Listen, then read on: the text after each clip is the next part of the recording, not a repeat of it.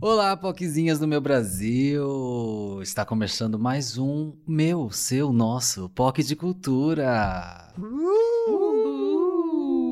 E eu sou o José. Eu sou o Felipe. Hilário! E eu sou o Caco, gente. E esse eu já falei que é o POC de Cultura, então a gente não foi vai errado, ter. Foi errado gente... dessa vez! Então é porque eu tô tentando evitar aquela coisa que a gente fica tentando falar junto e aí vira um negócio. Nunca dá certo. Que nunca dá certo. Vira um grande cuscuz paulista. Categoria das Olimpíadas. Categoria nas Olimpíadas. Nada sincronizado. A gente não ia conseguir nesse. Nesse clima gostoso que vem vinheta, Jéssica. Solta a vinheta!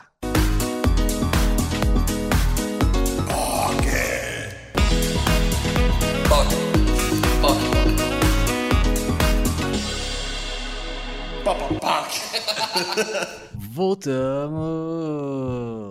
Como sempre, os recadinhos que você já está acostumado, ou não, se você é um novo ouvinte, né? Se você está vindo do Rapadura Cast, que inclusive é o nosso convidado aqui né, nesse episódio, então seja bem-vindo ao Pocket Cultura. Nós temos alguns recadinhos e vai ser bem rápido, eu prometo. Catarse, se você quer ajudar o Pocket Cultura a se manter como um podcast e nós produzirmos cada vez mais conteúdos incríveis para você, acesse nosso catarse.me barra pocketcultura e pode doar qualquer valor a partir de cinco reais, que te dá o direito de participar do nosso incrível grupo do Telegram, que está cheio de outras poquezinhas lá. E, vez ou outra, dá para participar da gravação ao vivo enquanto a gente faz o podcast. Abre essa carteira, POC. Por favor, a gente tá precisando. Olha a crise, viado.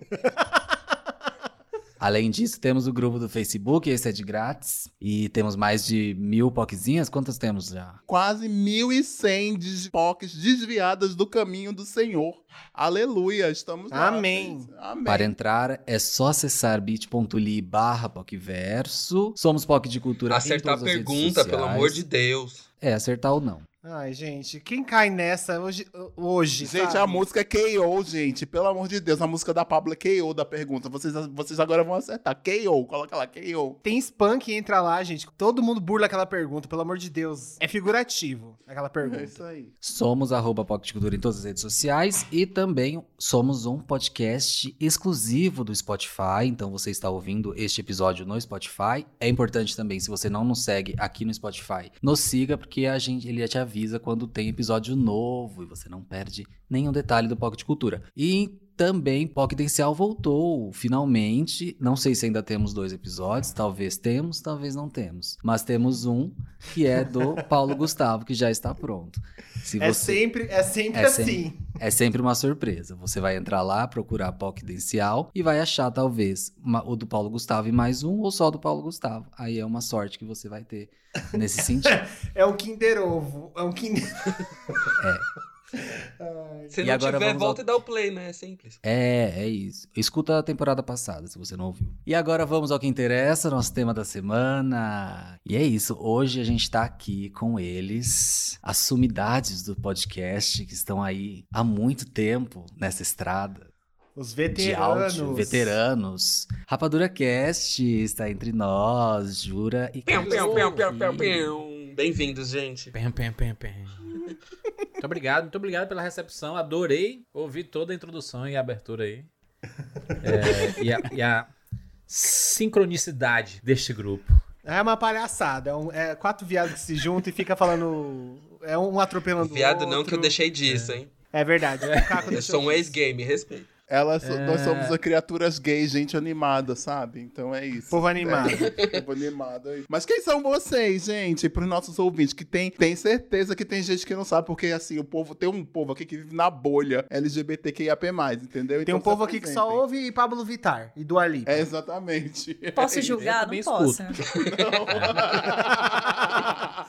Eu sou Júnior de Filho, sou host lá do Rapadura Cast, né? Criador do Cinema com Rapadura. Nosso podcast já tem 15 anos de, de estrada, vai completar 16 anos muito em breve. Vai estar tirando licença, né? de- Emancipado pra já. dirigir.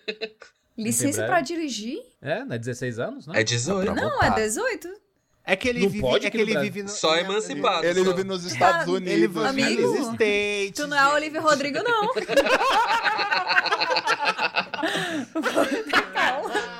Mas é isso, a gente fala de cinema to- toda sexta-feira. Toda sexta-feira tem um podcast no ar aí há, há, há muito tempo. Então, possivelmente, se você gosta de um filme, talvez a gente já tenha falado. Se a gente não falou, manda mensagem pra gente, né? Que estamos, estamos quebrando as nossas listas, né? De coisas que não falamos ainda.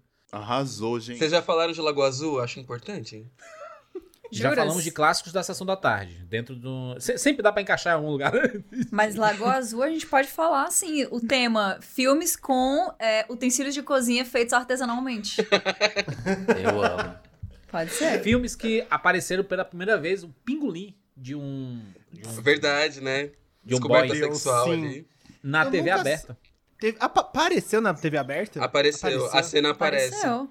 Aparece sim. Gente, No, no DVD É. tem. No DVD acho que tem meia hora a mais de filme, mas ele não é muito focado no, no, no ponto da descoberta deles. É mais um tipo encheção de linguiça. E a, Isso. Globo no- e a Globo segurando um beijo gay e aparecendo pingolim três É. horas da tarde pra família inteira. De, de é. uma criança ainda. Olha É isso. E, Kati, quem é você? Kati, se apresente. Gente, essa pergunta ela é muito carregada, assim. Muito profunda. Eu sou Catiuxa Barcelos. Vamos lá. Eu, Eu, tava sou... com a minha na lista. É, eu tava. Assim, semana passada, aquela não. Eu sou Catiuxa Barcelos, eu sou participante também do Rapadura, aprendiz de Jurandir Filho. Não estou fazendo, não sou ainda a Olivia Rodrigo dos podcasts, mas sou uma semi-recém-chegada aí, tentando trilhar o meu caminho. Olha aí, Juras, foi bonito, foi não? Achei bonito. Chique. Arrasou. É, Profundo. assim, chegado, já tem mais de 100, de 100 edições do Rapadura Cash, como é que tu... É verdade. Eu sou Recém-chegada. uma. Assim, eu, tô, eu tô fingindo juventude. uma semi-recém-chegada. Sou uma pré-adolescente nos podcasts. Mas no fundo, to- todos cringes, não é mesmo? Exatamente, é. Acabou pra gente já faz tempo. É isso. E hoje nós estamos aqui para continuar um papo que começamos lá no Rapadura Cast, que é sobre filmes LGBTQIAP+. Falamos alguns filmes que não são tão conhecidos por lá e aqui a gente veio pra onde? Pro mainstream. Aqui a gente veio pra farofa, aqui a gente veio pra pataquada. A gente veio pra farofona, sabe? Só hit, né? Só, só classicão. Só hits. Eu amo. E tem, tem umas coisas que não são filmes, não tem só, só filmes aqui. mas Filmes e aqui- séries. Filmes e Conte- séries e conteúdos séries. audiovisuais, digamos assim. Exatamente. E antes da gente Exatamente. começar a nossa listinha de filmes aqui que nós vamos comentar, eu queria fazer uma pergunta pra vocês. Qual foi a primeira vez que vocês viram na TV alguma representação LGBT? Tempo! Aquele momento que você falou, olha um gay. Ali. Olha só. Você falou. Beijo. Ih, a drag! Na Eu- TV. pu- Puxando pela memória, foi quando eu assisti na sessão da tarde o filme Filadélfia do Tom Hanks. E é curioso, porque Filadélfia é um filme muito pesado pra passar na sessão da tarde, Sim. Muito, extremamente Muito. pesado, eu diria. né? Gente. Era, era porque a TV dos anos 90, ela era, Eu amo o crivo da sessão da tarde. Não faz o menor sentido.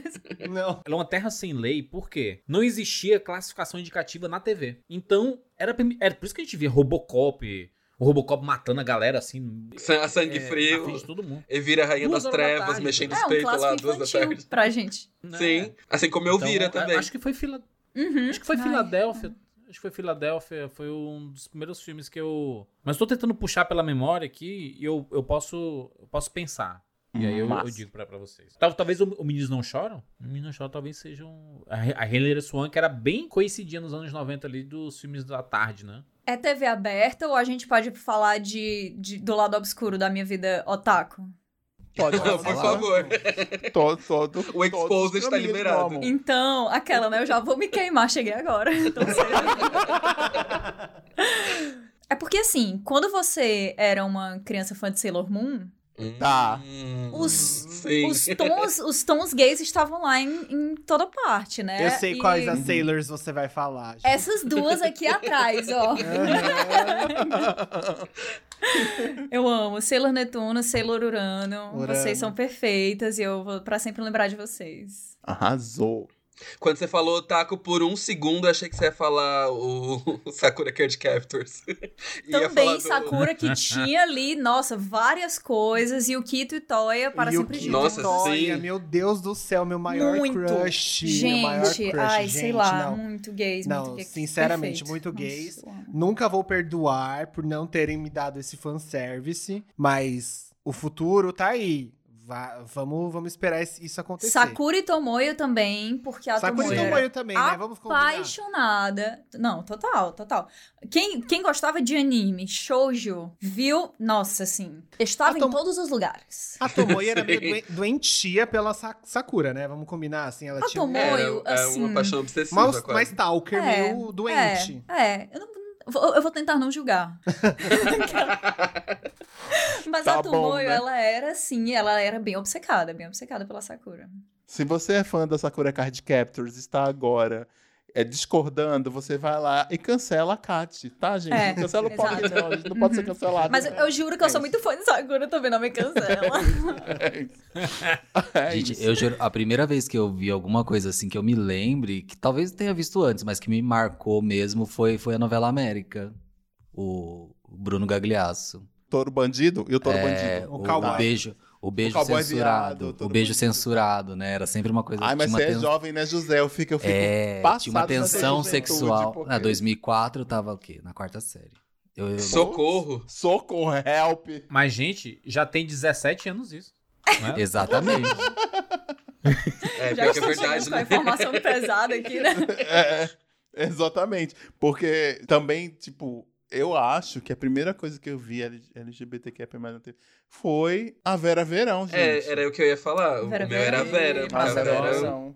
É. Não, nem a Vera Verão. é- Ela fazia um personagem antes nos Trapalhões. Ela fazia o Divino nos Trapalhões. Divino nos Trapalhões, é verdade. Era, que ela falava que ela não sei. Era sempre assim. Eu achava que a gente tava falando sobre representações. é, No cinema. Ou é no cinema? Não, não, não no cinema, mas eu achei que era uma coisa mais. TV? Cê, Tipo, Não, não. telenovela? Não, eu achei que era uma coisa mais assim, tipo, histórias, é, beijo, alguma coisa assim. Porque eu ia falar. Eu já falei aqui no POC, inclusive, do beijo de Justify My Love do clipe da Madonna. Que ela beija uma mulher. Ah, mas pode ser isso também, se você É, viu isso le- primeiro. eu lembro muito disso, assim, do primeiro beijo que eu vi foi o beijo do Justify My Love da Madonna. Nossa, o beijo de All the Things She Said do, Nossa, do Tatu, sim. Nossa, Porque elas nem é época. sapatão, né? Elas não são Marcou sapatão. de época. Taubaté, da Elas Salvatore são de sapatão de. Tabaté e uma hoje é homofóbica. É Homofóbica. péssimo. É, é péssimo. É, é, tem também um que me marcou muito, muito, muito, muito, muito. Foi o beijo de Beautiful do clipe da Cristina Aguilera também. Da Cristina. Que era um Ai, baita de um Ah, beijo e o clipe é lindo legal. também. E a, e a Madonna com a Britney Spears?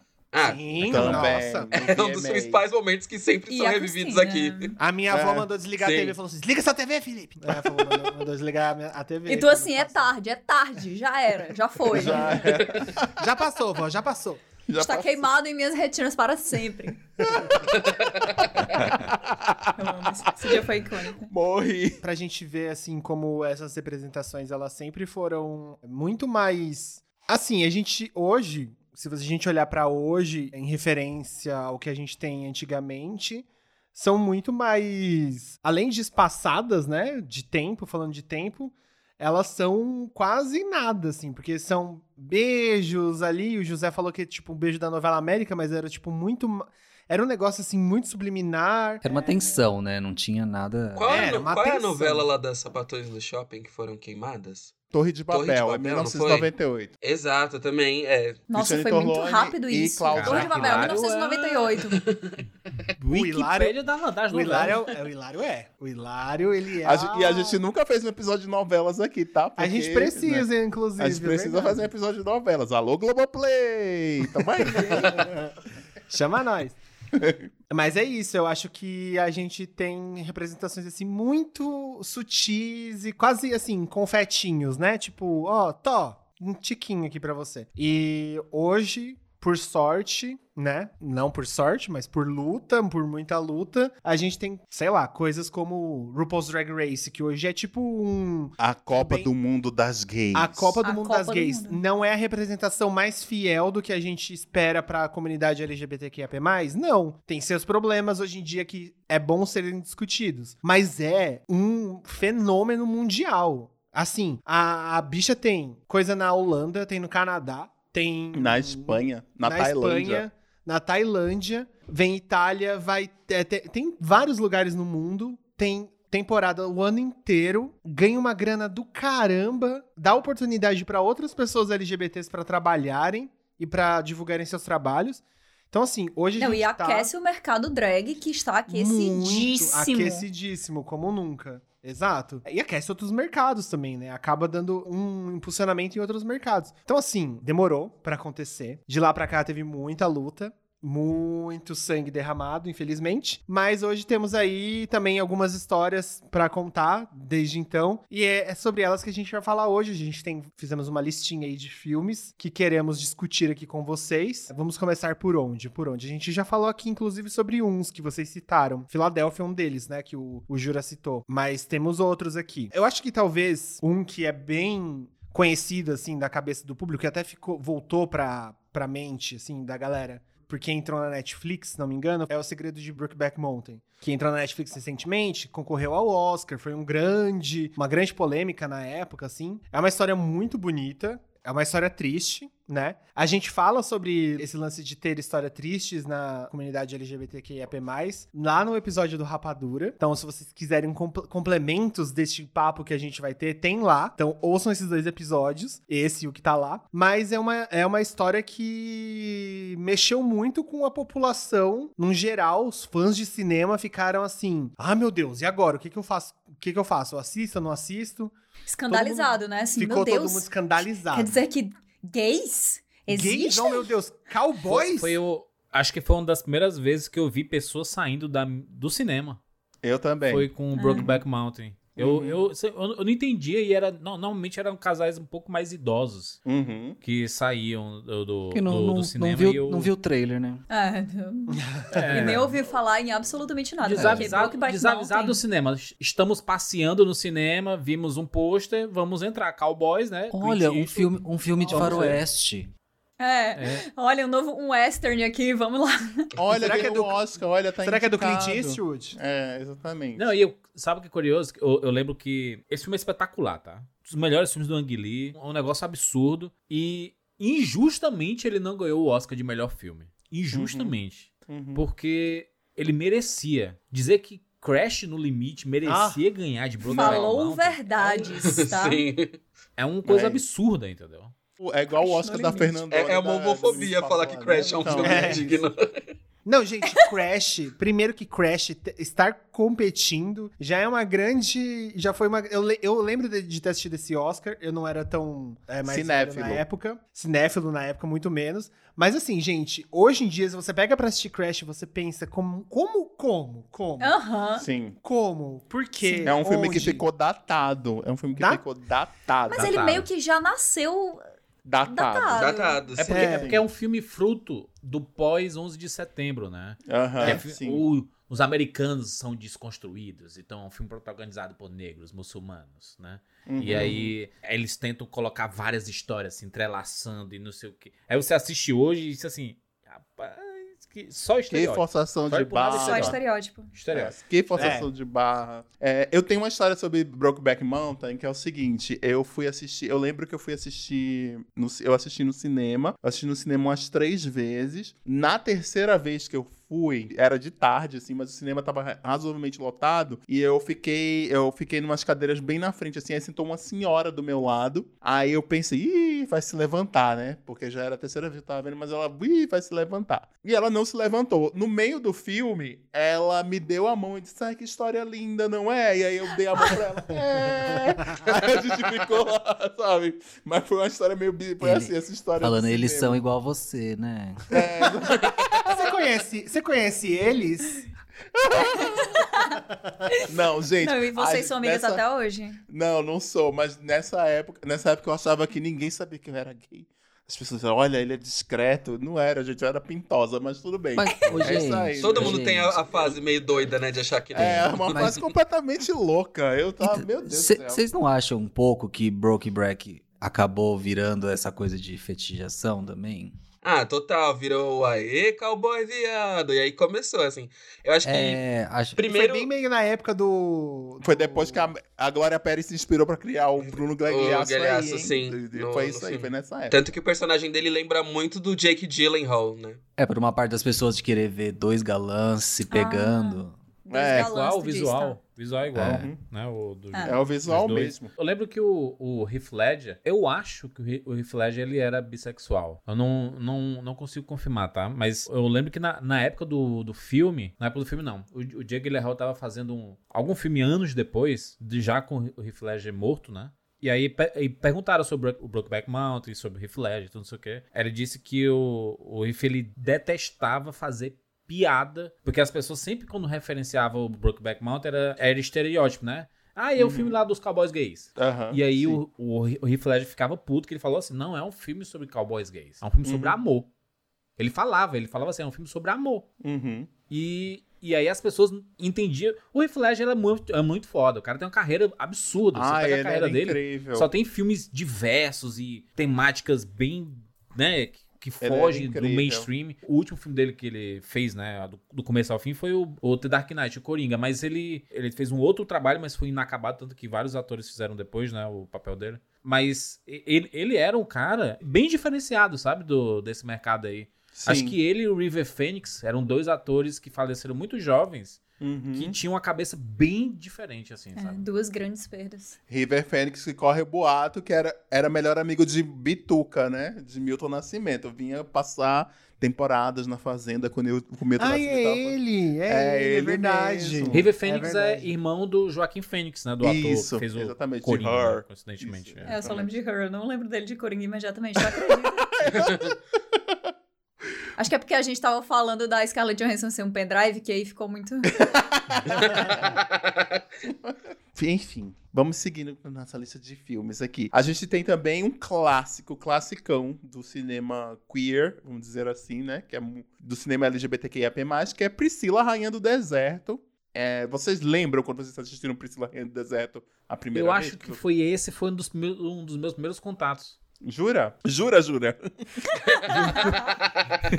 Ele nunca deve ter ouvido essa, amigo, com certeza. É igual eu, Hilário, nem você é hilário, sabe? Hilário, você é hilário, nossa. Nem, a- nem aquela assim, jura, jura. Jura. Fãs de Crave a Rosa unidos agora. Jura. Crave a Rosa que tem representatividade, né? Com o Kaique Brito ali, ó. É já fazendo verdade, gancho. é É verdade. É verdade, tem mesmo. tem mesmo. Verdade. É porque virou. O, o, o Priscila ele foi tão mainstream que ele virou bordão, sabe? Jargão. A pessoa que se vestia com roupas floridas e não sei o que. Olha, a Priscila, a Rainha do Deserto e tudo. Era. era- Sim. sabe? Ele, ele, ele meio que transcendeu, sabe? Esse filme. É, o Priscila, ele tem esse porém aí que a gente fala várias vezes sobre ter o lance de, enfim, pessoas que não são LGBTs fazendo papéis LGBTs, mas bom lembrar que ele é de uma época totalmente diferente da nossa. Agora, então a gente é bom fazer esse recorte sempre, né? Tudo bem que não é o ideal dos mundos, mas a gente precisa buscar e dar os créditos sempre pra esse cinema que sempre tentou acertar. Então a gente tem esse o Priscila, por exemplo, o Priscila que não faz uma representação caricata ou estereotipada, tenta reduzir a gente a alguma coisa. Não, é uma representação bonita, é uma representação legal e que respeitosa e que virou um ícone mesmo, assim. Por mais que a gente naquela época já tivesse pessoas LGBTs assumidas no, no- em Hollywood, te- os tempos eram outros, a gente não pode entrar aqui nessa discussão agora, é totalmente diferente, por exemplo, da Scarlett Johansson querer fazer um personagem trans. Então, assim, a gente tem esse recorte que a gente precisa ser feito. E Priscila, eu acho que faz isso totalmente muito bom. Acho que das melhores atuações do Guy Pearce. Gosto demais do filme. Acho o filme que é um filme icônico. Acho que é um filme icônico pra você ser LGBT. Se você é novinho aí, a gente tem um público muito novo, muito mais novo que a gente.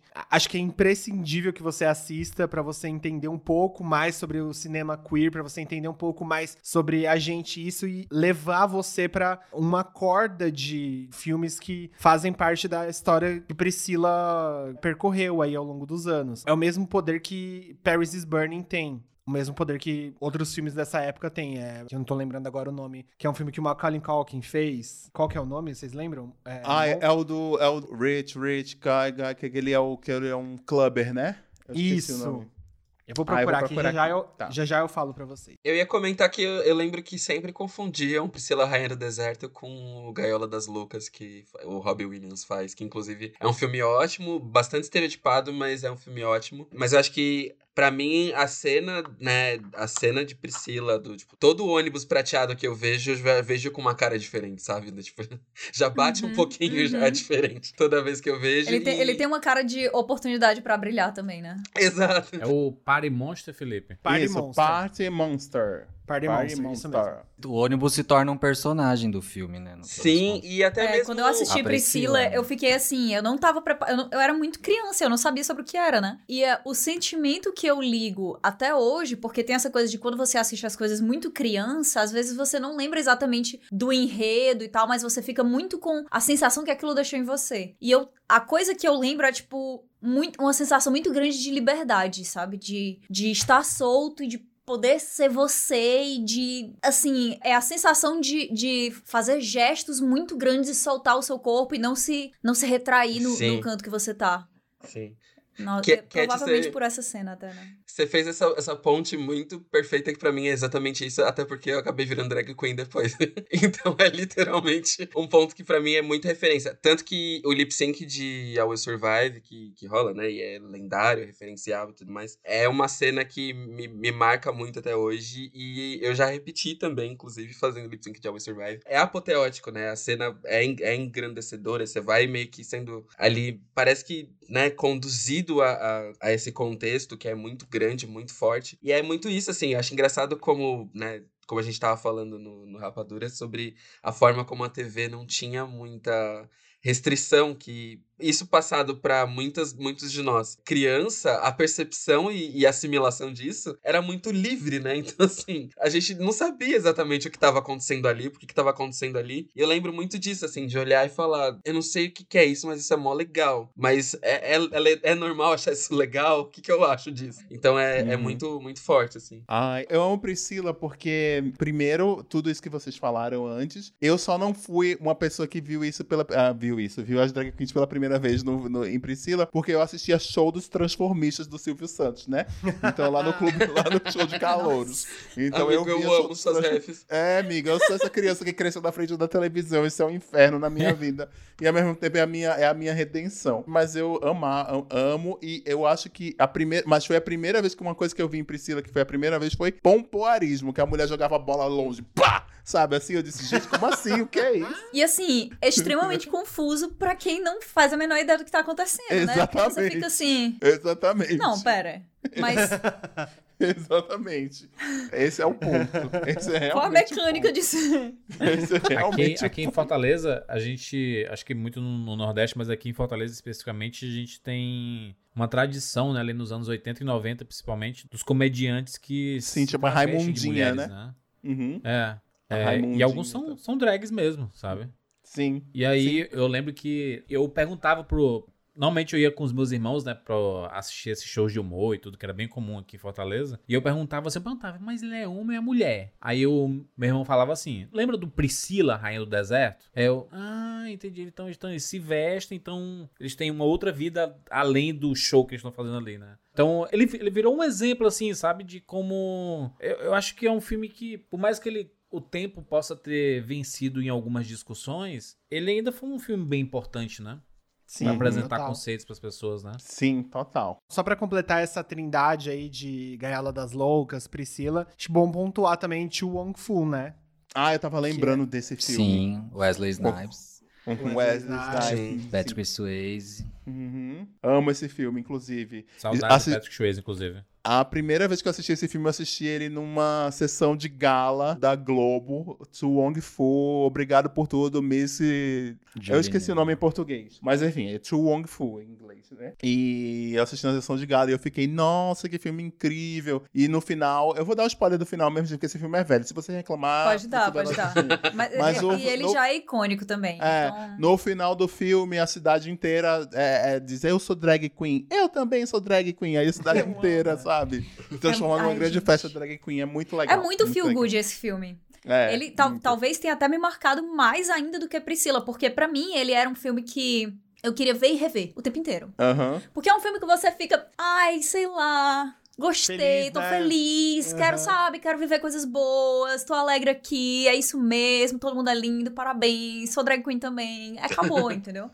Sim. É, é bom, é- ele é uma delicinha, né? Porque a gente, a gente vai falar aqui de, de vários filmes, e tem falado, né, até aqui, Uhum. que, que são emocionalmente demandantes muitas vezes. Sim, E Chuan Fu não é. exatamente. Tem né? momentos, tem momentos, ele traz você, assim, um, um peso emocional em certos momentos, mas ele, ele é muito equilibrado pro positivo. Sim, sim. Total. Aproveitando esse gancho, eu já então falaria de Moonlight, que querendo ou não é também uma história de liberdade e de repressão, né? Sobre uma ótica totalmente diferente, muito mais dramática e muito mais sensível, é, levando em consideração questões raciais, que é um filme de 2016, já é bem mais recente, né? Que Priscila. E assim, eu não consigo expressar nem em palavras o quanto esse filme de fato mexeu comigo, assim, de. A primeira vez que eu assisti, eu falava, cara, não é possível, sabe, esse filme. Porque é, é muito incrível, muito incrível. Eu acho que só de trazer a perspectiva de LGBTQIAP+,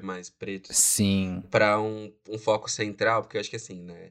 A gente tá falando de cinema, de construções dentro do cinema, de como as coisas evoluíram e tudo mais, mas personagens não brancos principais e contando histórias, desenvolvendo narrativas, ainda é um negócio que não é tão forte assim, tá ligado? Ainda tá por acontecer. Eu acho que é a forma como isso trouxe não só uma perspectiva positiva, mas até mesmo como isso ajudou a, a, a fortalecer a própria comunidade preta LGBTQIA+, principalmente gay nesse contexto, assim, eu acho que foi muito importante. E é algo que vai deixar marcado, assim, historicamente, né, pra, pra comunidade, em, função de, de novas narrativas e novas perspectivas, assim. Principalmente do homem preto em relação a sentimento, em relação a como isso também é retratado, a, a, a simplicidade como isso é retratado. É muito foda esse filme, assim, não, não tem Não, nem e- como não falar. Ele, ele dá com a relação da masculinidade, né? Do, do homem Sim. preto gay, Sim. a masculinidade tóxica, que é, que é sempre muito presente, né? Ai, Sim. eu adoro. Pra você que veio lá do Rapadura e tá me odiando porque eu falei mal de Call Me By Your Name lá, vai lá ouvir,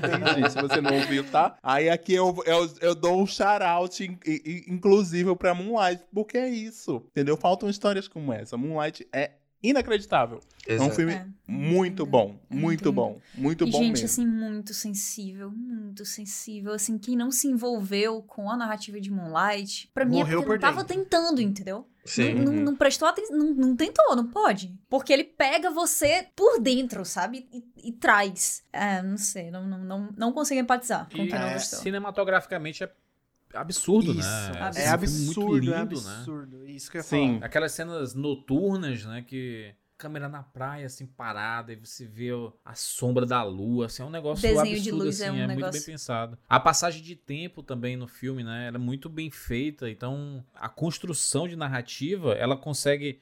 Um filme que se passa em tempos diferentes, normalmente você vê assim, ah, às vezes eu preferia quando ele tava antes, no depois ele não tá tão legal. No Moonlight não. É tudo Uhum. muito equilibrado, é tudo muito bom, né? E o filme só cresce. E é um filme muito duro também, né? Sim, É um filme muito. muito, muito, muito duro, né? Então, Sim. Filmaço, que filmaço. Eu acho que existem filmes, assim, eles vão passar pela história da comunidade LGBTQIAP+, com um poder muito maior do que eles esperavam ter, e Moonlight é um deles, assim. Existem uns que vão, fazem parte, marcam seu tempo, assim, da época, e passam e a gente esquece, mas eu acho que Moonlight é um que, que vai ser referência, assim, por, por toda a história. Acho que quando a gente falar de cinema LGBTQIAP+, acho que quando tiver nos livros, quando tiver em discussões, em palestras, em, enfim. Quando a gente tiver que falar de cinema LGBTQIAP+, no geral, a gente vai precisar citar Moonlight, porque esse filme, ele não deixa a desejar em nada, assim, em nada. Eu acho ele uma obra-prima, ele é um desenho perfeito na tela, assim. Toda vez que eu assisto ele, eu choro não só pela história, mas é pela a sutileza que ele, ele traz, assim, em cada detalhe, em cada cena gravada. A atuação de todo mundo ali é muito Nossa, é impecável. impecável, é, é muito bonito de As assistir. crianças já no filme As também crianças- são absurdas, né? Não, foi, é, foi um, um acerto, assim, que, é, sinceramente, eu acho que nunca mais a gente vai conseguir um Oscar tão acertado, assim. É, foi, foi um alinhamento de planetas, assim. Foi, Realmente. foi. E ainda virou um, um escândalo também na história do próprio Oscar, Sim. por causa Sim, disso. por causa Um do- grande meme.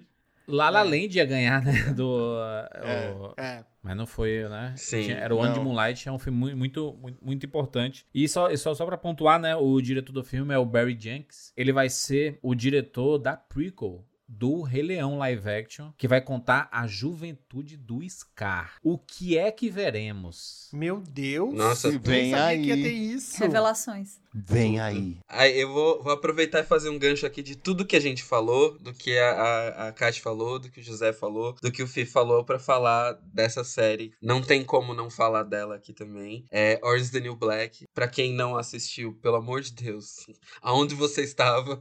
pra, pra quem assistiu e não terminou, por favor, termine. Eu gosto muito de Orange is the New Black como, primeiro, né, a perspectiva do sistema carcerário feminino norte-americano de uma forma completamente inimaginável, que eu acho que já, já muda muito a forma como a gente vê as narrativas dentro de séries e seriados no geral, mas a forma como a representatividade preta e a vivência queer preta também aparece, a vivência queer branca também, acho que é importante reiterar isso que dentro da, da, da questão né, do, do presídio, muitas, muitas pessoas acabam entendendo um pouco mais sobre sua sexualidade e afetividade de formas diferentes, que isso também é retratado na série. É, é tanta coisa, assim, né? Tanta coisa pra somar que difícil não falar. É, e é, e é uma história que, pra mim, ela, ela coloca as coisas de um jeito que é ao mesmo tempo muito, assim, quirky, mas que também é muito natural. E é uma história que coloca as coisas de um jeito que, se você olha de fora e sem um contexto, tudo parece muito caótico, mas ao mesmo tempo, quando você tá envolvido, é tudo, tudo acontece de um jeito muito ordenado e tudo faz um sentido perfeito, sabe? O arco de cada uma daquelas personagens é uma coisa que você acompanha tão de perto que você acaba sendo exposto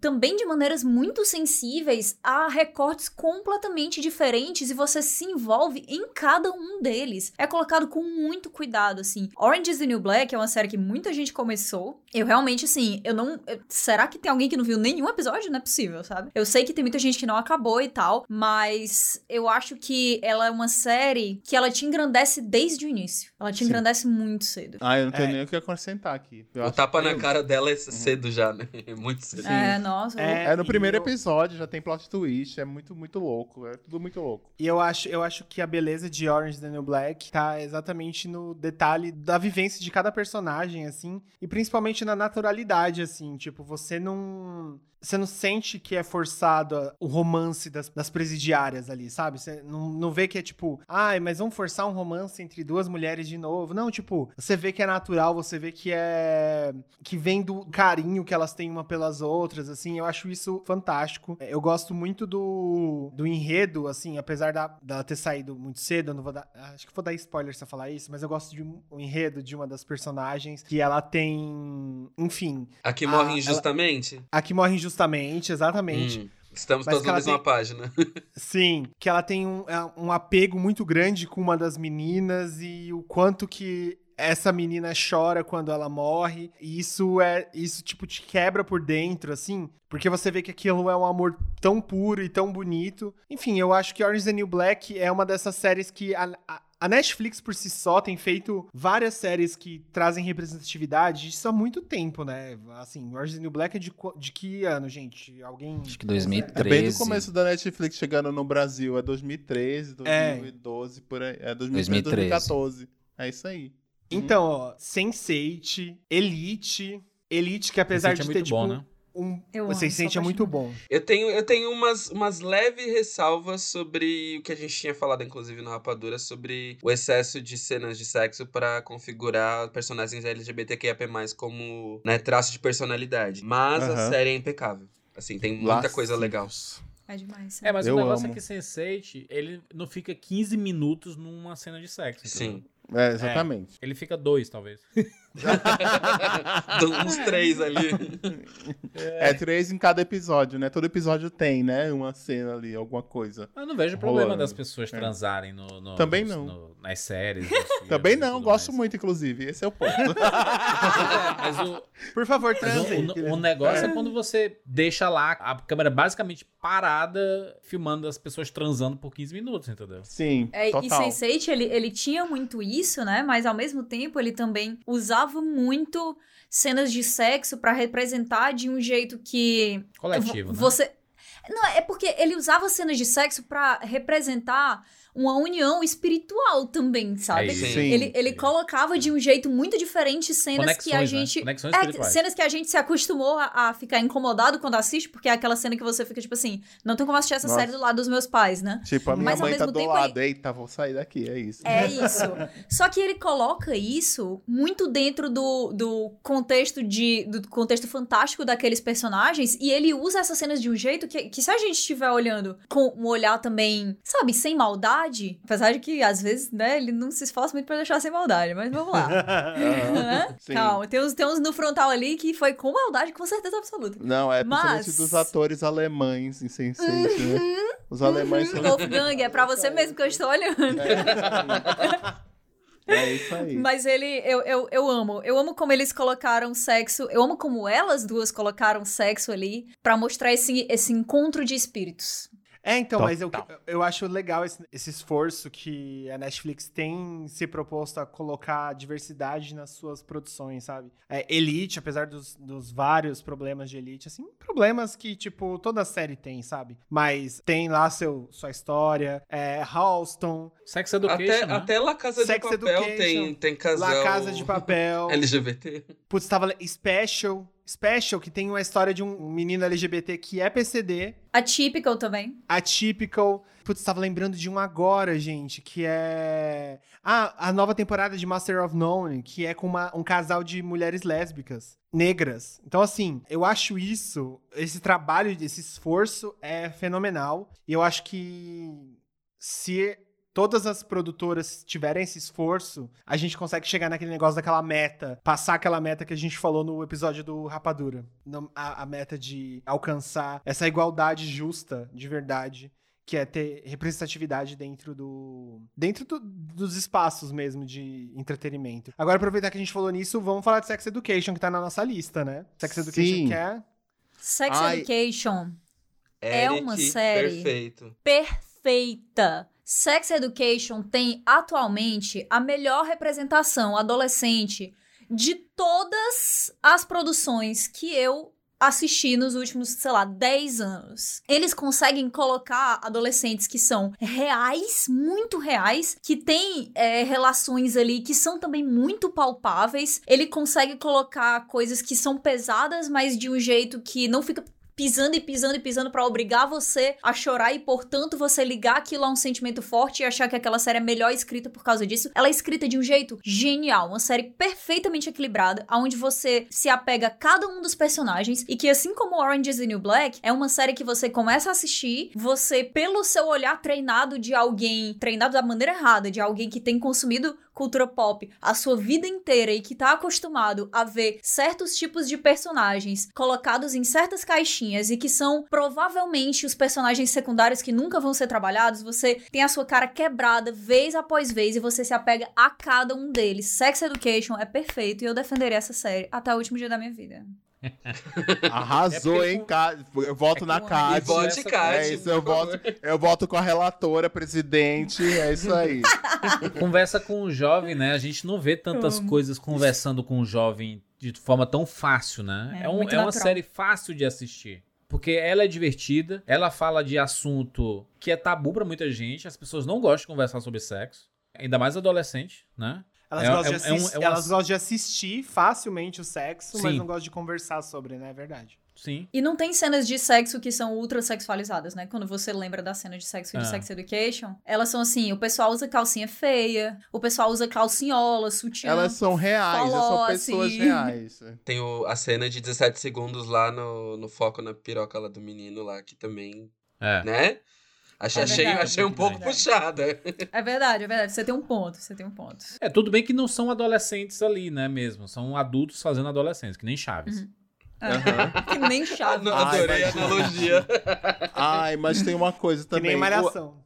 Eu me reconheço. Assim, eu acho que todas as pessoas com quem eu já conversei que são LGBTQIA, ou, enfim, que estão assistindo a, a série, elas se encontram em alguma história que é contada na série, assim, sabe? Nem que seja a mãe neurótica, mas se encontra. Então, e eu gosto, eu gosto muito que sai da obviedade que a gente, pelo menos aqui no Brasil, a gente tá muito acostumado a, a consumir conteúdo vindo dos Estados Unidos. E é uma série feita na Inglaterra, no interior da Inglaterra, né? A história passa numa cidade pequena, média da Inglaterra. Então, você tem um outro ponto de vista também, assim. Eu acho que acaba sendo muito interessante porque a gente acaba pegando é, uma coisa meio plural, assim, das pessoas também. Vale a pena, vale a pena, assistam. Como a Kat defendeu muito no voto dela aí, da relatora, vamos Eu seguir esse voto da exaltei. relatora. Se você não assistir depois do- da defesa da Kat, meu Deus do céu. Quando você, você nunca mais assiste. Exaltei um pouco, Exatamente. só um pouquinho. Inclusive, nova temporada está chegando. POC Verso! O mais importante de quando falamos de cinema e filmes LGBTQIAP+, é saber que eles contam a história de muitos de nós, não é mesmo? Sim, é verdade. E por falar em contar nossa história, a gente tem que ficar ligadinho em quem escreve esse momento junto com a gente. E eu acho que vocês já estão ligados de quem eu tô falando, né? Sim, ele voltou e voltou mais forte do que nunca. O C6 Bank está em parceria conosco mais uma vez. E essa parceria torna a nossa história ainda mais incrível. E você também pode fazer parte disso, sabe como? Fazendo parte desse banco digital que respeita o seu nome e os seus gostos. Afinal, orgulho de ser quem somos é o que temos todos os dias do ano e em todos os lugares. Melhor ainda quando temos o apoio de um cartão, como o cartão C6 Bank Mastercard. O C6 Bank não solta a nossa mão, nem a Mastercard. Tá pronto? Parceria para construir histórias perfeitas é com o C6 Bank. Valeu C6 Bank, valeu Mastercard. Eu acho que são histórias, na verdade, que a gente. Se existisse uma sex education quando eu era adolescente, ai, como minha vida teria sido mais fácil, sabe? Nossa, sim. Ai, nossa senhora. É, a- a- hoje em dia, os adolescentes, as crianças, elas têm acesso a muita informação, entendeu? Então, acho que o, o mundo acaba, acaba vindo um pouco, aparentemente, vindo um pouco mais fácil de se conviver e viver por causa disso também, em, em, em gerações futuras. É que, Vamos ver, é né? que a Netflix, ela dá uma postada em muitas coisas, né? Sim. Eu vejo aquela 30 Reasons Why, né? Aham. que toca em alguns temas e tudo mais. A primeira temporada ela, ela até discute tema, alguns temas de forma interessante. Ela mostra coisas que não deveria mostrar. Falta avisos que ela deveria ter dado, inclusive em, em muitos momentos. E aí é, eu lembro que ela esperou a temporada explodir com todo mundo falando para ela colocar um aviso no final do último episódio que as pessoas que estiverem passando por situações de depressão e não sei o que. E aí a segunda temporada, e aí, tipo assim, o resto desencadeou pra um lado que eu meio que eu, eu, eu desisti, sabe? Mas a primeira temporada eu achei interessante de mostrar o, os, o excesso de bullying e o quanto a perseguição na escola às vezes é muito maldosa e chegam a, a- a fins trágicos. E eu tô puxando esse assunto aqui porque existem discussões lá na série, né, da, da, da, da temática que a gente tá falando. Mas, mas é é uma série que se perdeu com o tempo, né? Eu nem sei quantas temporadas tem, acho que Nossa, eu não tem sei também, quatro mas eu, temporadas, sei É uma série que fez, fez muito sucesso e que continuou, assim, fez muito sucesso no sentido de teve muita audiência. Foi produzida temporada após temporada, mesmo depois que logo na primeira, várias bandeiras vermelhas foram levantadas ali, né? Eu também gosto muito da primeira temporada. Eu acho que ela levantou vários, várias discussões, mesmo que de maneiras erradas ali. Mas eu não consegui acompanhar exatamente por causa dessas bandeiras vermelhas. Acho que é, o trabalho da Netflix, esse que você falou, vai de contra com aquilo que eu falei. é Exatamente esse tipo de trazer discussões extremamente relevantes é excepcional, assim, eu acho que a gente precisa disso, assim, de escritores, diretores, artistas que estejam dispostos a criar pra gente, criar pra, pra nós mesmos, porque assim, é um problema que quando você tem um escritor que é 100% hétero, branco, de classe social alta, ele não vai conseguir nunca escrever do jeito que te represente. Então assim, o legal da Netflix e de todas as produtoras e empresas de streaming que estão contratando essas séries é que elas, eles estão investindo em escritores, diretores, assim, que são pessoas como a gente. Tipo, caso de Generation, por exemplo, da HBO Max, não sei se vocês chegaram a assistir, mas é tipo um Sex Education, é tipo um, é, um skins da nova geração, com uma galera totalmente, extremamente diferente, que a maioria é queer, a maioria é latina, tem gente latina, tem gente preta, tem... A minoria é branca e hétero, sabe? Não se, quase não se fala sobre problemas de pessoas brancas e heterossexuais. Então acho isso sensacional, assim. Quanto mais a gente tiver a gente escrevendo e dirigindo histórias mais próximas da nossa realidade vai ficar, tipo Sex Education, sabe? Tipo euforia, né, também, né? Euforia também. Euforia, exatamente. É, é importante quando a gente fala isso, né? Porque é um, uma das coisas pelas quais a gente está sempre insistindo e continuaremos insistindo nesse assunto de que é importante que essas narrativas sejam colocadas lá e que é importante também que a gente cobre presença das pessoas que têm vivência dentro daquilo ali para participar dessas coisas, porque dá oportunidade, abre portas, vários talentos vão ser descobertos agora nessa época que a gente está vivendo, aonde uma empresa contrata uma pessoa para dirigir uma série que vai falar de uma vivência queer e que ela tem medo muitas vezes de ser cancelada, de ser colocada em um, em um lugar extremamente negativo em, em, mídias sociais, porque ela colocou a mesma pessoa de sempre para estar à frente daquela história ali, ou para estar por trás das câmeras ali, à, à frente daquele projeto. Então, por isso, ela coloca essa outra pessoa que em outra situação não teria aquela oportunidade. A gente pode estar tá, tá descobrindo alguém que vai ser a pessoa que vai trazer o, o nosso próximo Moonlight, sabe? Então, essa, essa, essas pessoas, elas têm ficado escondidas há tanto tempo, tanto tempo, tanto tempo. É como se existisse uma, um subconsciente coletivo de que só existe talento inesquecível e que vai marcar uma época e que vai mudar absolutamente tudo se ele estiver vindo do mesmo recorte branco, hétero, masculino, que a gente tá tão acostumado a ver, por exemplo, na academia, quando a gente fala de Oscar. Essa questão de falar, de trazer pessoas que que escrevem e dirigem a nossa história, é que daí eu queria trazer tudo sobre minha mãe, que é de Pedro Almodóvar, que apesar de ser uma pessoa que a maioria de seus filmes tem ali um pouquinho de autobiografia, tem um pouquinho ali da própria história dele. Principalmente Dor e Glória. É, principalmente Dor e Glória. Dor e Glória ali é quase um, uma biografia que ele mesmo, mais tudo sobre minha mãe, é, vou ver má educação. Todos ali tem um pouquinho de. Você sente que tem um pouquinho da, da história dele ali por trás. Será que é a pele que habita também? Ali a gente espera que não, né? Ali a gente torce pra Aí- que não. Aí seria um pouco demais. A Almodóvar, você precisa de um terapeuta, querido. Ele precisa ir do terapeuta, precisa do psiquiatra.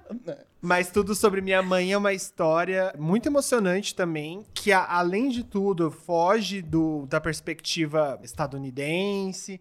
A gente ali já vai para um, pra Espanha. Ah, A gente tem. É um filme que, apesar de não ser um estouro igual a todos esses que a gente tá citando aqui, né? De não ser esse super blockbuster. É um filme que tem uma certa relevância dentro da, da, da comunidade LGBTQIAP+. Muita gente usa ele como referência, assim, que assistiu ele pela primeira vez e teve um despertar, que as cinéfilas assistiram e começaram a procurar mais sobre é, vivências queers. Queria saber o que vocês acham. O Almodóvar é conhecido principalmente por fazer filmes, quase assim, acho que a maioria dos filmes do Almodóvar são filmes que trazem ali um background, pelo menos, com histórias queers, né? A gente tem aí, sei lá, acho que 50% dos títulos do Almodóvar tem pelo menos uma representação. Eu acho que isso diz muito sobre ter uma pessoa queer LGBT no, no comando disso. Todos aqui assistiram, tudo sobre minha mãe, o que, que vocês acham? Sim, e agora até pensando, eu nunca tinha reparado, não tinha reparado isso e feito essa associação, mas o Manhãs de Setembro meio que quase pega um pouquinho ali da história pra trazer pro Não, pega da total, nossa amigo. realidade, né? Sim. É, pega É. total, traz pra cá, na verdade, né? E coloca Exato. uma perspectiva. Eu, eu assisti, faz tanto tempo que eu assisti esse filme que eu. é, eu lembro que na época, ele- quando eu vi, ele foi muito impactante na minha vida, assim. Na época, assistindo, lá. Até porque, como eu disse também, assim, a gente vem de uma realidade assim, a gente consome, a gente sabe tudo sobre é, escolas americanas, mas a gente, é, sei lá, filme de escola americana que passava direto na televisão, lá, lá, lá, a gente sabe tudo. Né? Mas a gente não sabe quase nada de outras, de outras produções, de outros lugares. E eu lembro que foi bem impactante também para mim ver essa realidade meio latina. Por, apesar de ser na, as histórias se passarem na Espanha, mas a Espanha é bem latina, né? Parece muito América Latina. Então isso acabou trazendo uma familiaridade, né? Pra, pra gente ver aquilo, essa, essa proximidade com as histórias. Isso é muito, muito, foi muito impactante para mim. É que o Almodóvar, ele ele mostra normalmente uma, uma Espanha de classe média baixa, né?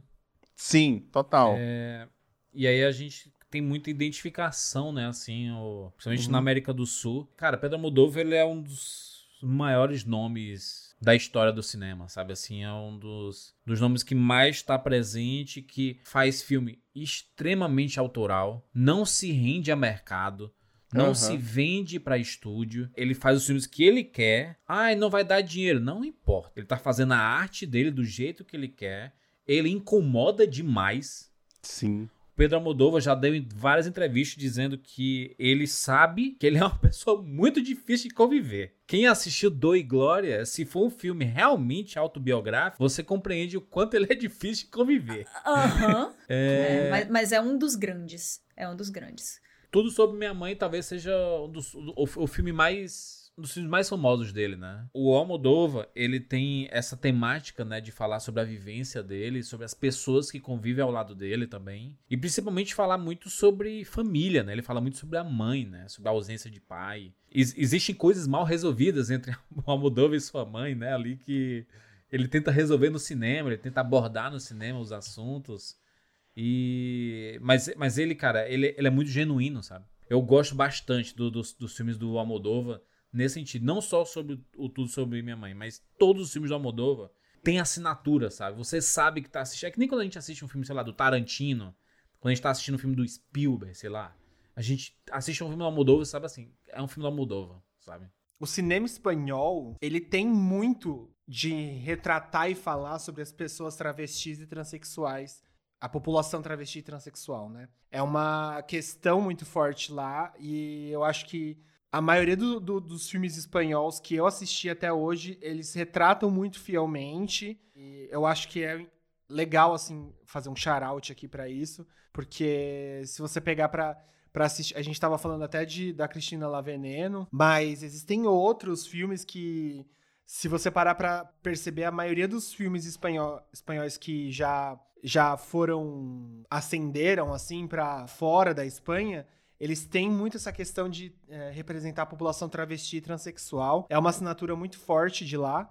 Então, eu acho isso muito legal, assim. Por mais que seja, às vezes, para retratar de, de, uma forma, enfim, das tristezas e das dores, é, é legal charar. Esse destaque esse destaque. Eu ia puxar um pouco o carro aqui da nossa conversa, porque eu queria falar sobre histórias de pessoas que, que aparecem aqui e que são temáticas água com açúcar, vamos dizer assim. Que é o Com Amor Simon. Eu quero. Eu, eu vou falar logo duas histórias pra gente. Eu vou explicar porque é a conexão. Com Amor Simon, que é um filme água com açúcar. A gente já falou aqui dele no POC várias vezes, já fez sorteio do livro, enfim.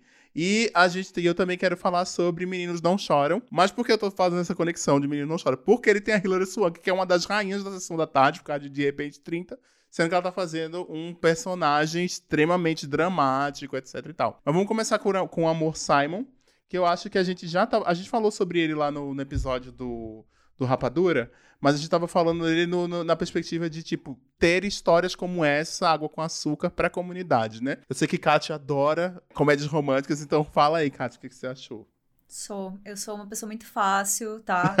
eu gosto eu gosto de ficar feliz. Uhum. É, com Amor Simon, eu lembro que na época que saiu, virou um, um assunto assim, como. É até estranho, né? Porque com Amor Simon, ele é um filme clássico da sessão da tarde e um filme clássico de comédia romântica, que a gente já viu, assim, trocentas vezes com protagonistas héteros. A gente já viu mil vezes aquele tipo de história. Então, quando com Amor Simon saiu, eu lembro que a discussão sobre ele foi curiosa, porque foi quase como se ele fosse um filme cult. Todo mundo sentia uma necessidade de falar assim, ai, ah, o que eu. Ai, porque com Amor Simon e tal. Ele não era tratado como uma comédia romântica tradicional, tá? Porque, porque ele trazia esse, esse recorte gay, a galera começou. Era, era, era um momento em que essa discussão sobre representatividade sobre representatividade, principalmente LGBTQIAP+, no cinema, era meio nova nesse mainstream, né? O pessoal tava começando muito a fazer esse tipo de produção. Então, pra mim, foi assim, curiosíssimo. De repente, todo mundo tinha uma opinião muito forte. De repente, todo mundo,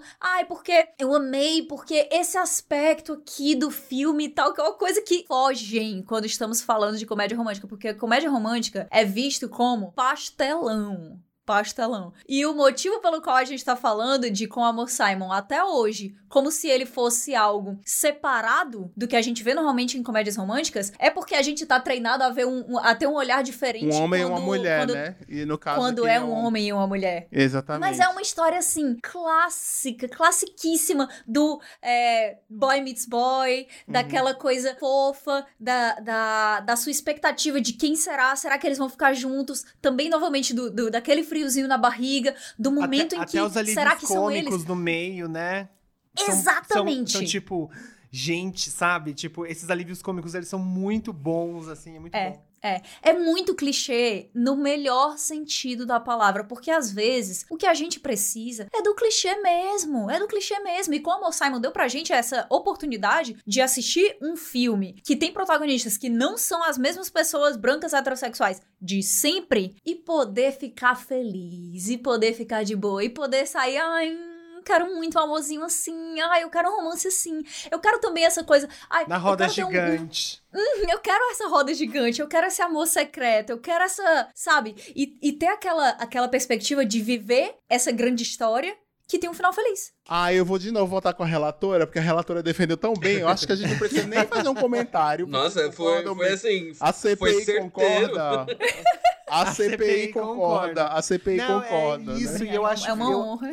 Eu acho foda que o estúdio investiu. É tipo, eu acho que é um dos filmes. Eu não lembro, tá? Mas é uma, numa das pesquisas que eu fiz pra quando a gente foi apresentar com Amor Simon na Disney, foi um dos filmes que mais teve investimento da, da produtora, do estúdio, assim. E eu acho isso incrível, assim, porque é um filme com um roteiro LGBT, sabe? Onde o menino sai do armário e ele vai conhecer a- o namorico secreto dele. Então, assim. Isso é demais, assim, sabe? Isso, isso, isso não é uma questão dentro da família dele, né? é, exato. Tipo, isso. Não, o problema não é ele ser gay, sabe? É, essas camadas, elas são muito importantes, assim, para construções de autoestima das pessoas que estão assistindo. Porque muito se fala de, de vários assuntos quando a gente vai falar, vai falar sobre é, LGBTQIAP+. Mas a gente tem que falar também de, da autoestima dessas pessoas, porque a, a autoestima das- dessas pessoas muitas vezes são destroçadas dentro de casa, ao assistir filmes que não são representados por elas, ou filmes que ajudam a des- destruir ainda mais. Então, acho que com o Amor Simon fez um trabalho assim que espero que abra portas pra muitos outros, muitos outros filmes. Bom, aí fazendo o gancho, a Hilary Swank tá em um monte de filme que ela fez. Ela é inacreditável. Ela fez Karate Kid, ela fez Mina de Ouro. Então ela vem agora também pra gente conversar. Como ela tá em Karate Kid, Karate Kid é um filme que passa na sessão da tarde também. A versão nova agora, né? Porque a Globo não passa mais os filmes muito antigos, né? Daniel San ficou lá pra trás. Então agora ele. Agora com Cobra Kai, Daniel San É, ressurgiu. Não, Exatamente. inclusive, existe a especulação de que a Hilary Swank vai estar em Cobra Kai, né? ah, é? Nossa, eu queria demais, Não porque o filme disso. dela, ele é muito apagado, assim, por, Aham. por fãs de Karate Kid, assim. Ah, é aquele filme... É porque é ruim mesmo. Gosto também, sou feliz também. O- a Hilary Swank, ela tem o Oscar de Meninas de Ouro. o- Uhum. e Meninos Não Choram também? Boys Don't Cry, ela ganhou também? O Oscar? Ela ganhou. Ela tem Não? dois Oscars, é isso? Ela tem Sabe que é um- Oscars, é. ela tem? Meninos não choram e. e... Ah, e é. Menino de Ouro. Eles são bem próximos, os dois filmes, inclusive. É, e com temáticas meio parecidas. É, e com temáticas parecidas também, né? Então é uma É. pessoa, é uma pessoa É. que tá aí, né? Nessa temática. LGBTQIA+. O que vocês acham desses filmes? Vocês gostam de Mina de Ouro? Ai, esse filme, Ou Meninos esse Não filme, Choram? Hum. assim, Meninos Não Choram, ele é um filme aonde eu não sou os meninos, porque eu chorei. É, foi. Ai, gente, sei lá, ele é um desses filmes assim. Que é muito grande, que é muito marcante, mas que, nossa, é muito sofrido, é muito sofrido. E ele é baseado em fatos reais, né? Então você. Sei lá, quando você vê uma história assim, que é muito visceral e, e tem escrito baseado em fatos reais, seu coração, seu coração já começa partido, né? Ai, Dali brasileiro frente, ama uma biografia, né? Também assim, baseado em fatos É. reais, biografia. É, é. Aí o nossa, brasileiro já assim. fica ali se tremendo, né? Porque, Uhum. ah, eu, sou- amo. Gente, eu sou muito simples, eu sou muito simples. É, eu sabe? também, eu também. Eu tô falando aqui do brasileiro, mas eu- eu sou essa pessoa. Nossa, Boys Don't Cry é. Uhum. Ai, sei lá, grande, sofrido, muito. Com certeza, assim, foi muito forte pra muita gente e trazia essa, essa discussão trans em uma época que a gente não falava sobre isso. A gente simplesmente não falava sobre isso. Sei lá, é. É porque muitas vezes essa. A figura da, da, do tomboy, né? Essa menina menino, ela era colocada assim de um jeito também muito muito aspas bobo pela mídia, né? Nem preciso falar aspas porque todo mundo já sabe que eu gosto de coisa boba também, inclusive amo assim, amo muito. Mas era, era muito colocado assim como a figura a ser mudada, a figura a ser transformada, a menina que provavelmente passaria pelo makeover, de repente colocaria uma maquiagem, um vestido e iria para o baile com o cara que ela sempre quis ir, que era completamente inalcançável para ela, porque ela era essa menina com uma estética mais masculinizada, digamos assim. Colocou. Ai, sei lá. Colocou literalmente sangue em cima disso, sabe? Colocou, colocou uma coisa muito forte em cima dessa discussão que a gente não tinha antes. Porque hoje em dia, a gente fala muito sobre isso. A gente discute muito mais do que era discutido antes. É, é uma coisa assim, se você vai. Se você conversa com os seus pais sobre transexualidade, era uma coisa tão fora da, da vida deles que muita gente desconhece a existência, sabe? Era uma coisa completamente. Uma narrativa completamente apagada. Então, esse filme, quando ele surgiu, ele foi de uma importância muito grande para a comunidade trans.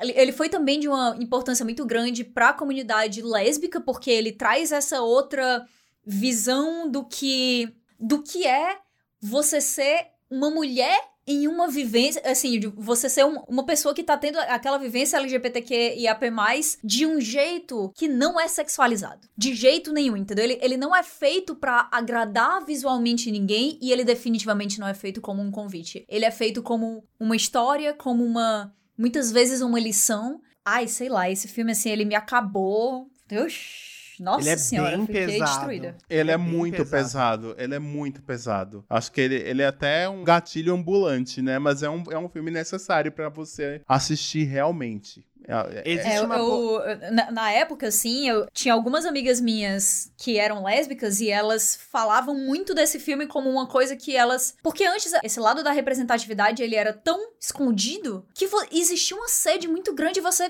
se procurava em qualquer lugar Sim. e qualquer coisa que você encontrasse que fosse minimamente o- você ali, né? Sim. Você se agarrava aquilo ali com unhas e dentes, aquele se tornava o filme da sua vida, aquilo ali é, é a coisa que, que você finalmente se que enxerga. hoje não se então- tem tanto isso, né? Mas não na- se tem tanto, Aham. porque existem muito mais opções. Então você tem onde se enxergar em outros cantos. Você não precisa necessariamente se projetar em algo que nem é exatamente em uma você. única obra, né? Sim.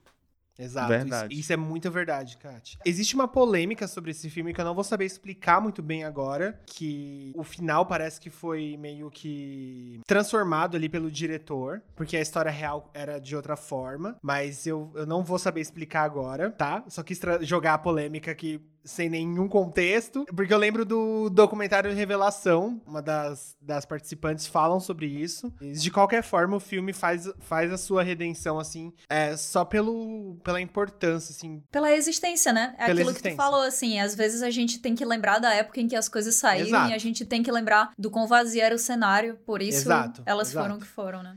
E aí agora a gente vai para Garota dinamarquesa, porque Garota tem Dinamarquesa. Tem, um, tem uma ligação entre as duas histórias, mas como Meninos Não Choram, ele conta uma história muito bem, é um filme pesado, mas você não, não se sente incomodado de ter, não é uma pessoa trans, mas por- passando a história e convivendo com aquilo. A gente tem aqui em Garota Dinamarquesa justamente o contrário. A gente tem a história da Lily Elbe, que é a primeira pessoa trans registrada na história, se eu não me engano é isso que eu tenho o livro aqui também assinado pelo autor, inclusive que a gente foi num evento com ele aqui em São Paulo. Nossa. Pois é, a gente foi nesse evento. A história é contada e a história, o filme é lindo. Eu adoro o filme, assim, de verdade. Ele tem um grande problema, que é um homem fazendo uma mulher trans, né? Que é o Ed Redmayne, que é o cara lá do, do Grindelwald, né? Dos crimes de Grindelwald, os animais fantásticos do Harry Potter. Como eu sou Potter, Potterhead, eu sempre vou lembrar de quem trabalha no Harry Potter, tá, gente? É, o Newt Scamander do- desses novos filmes. É, exatamente.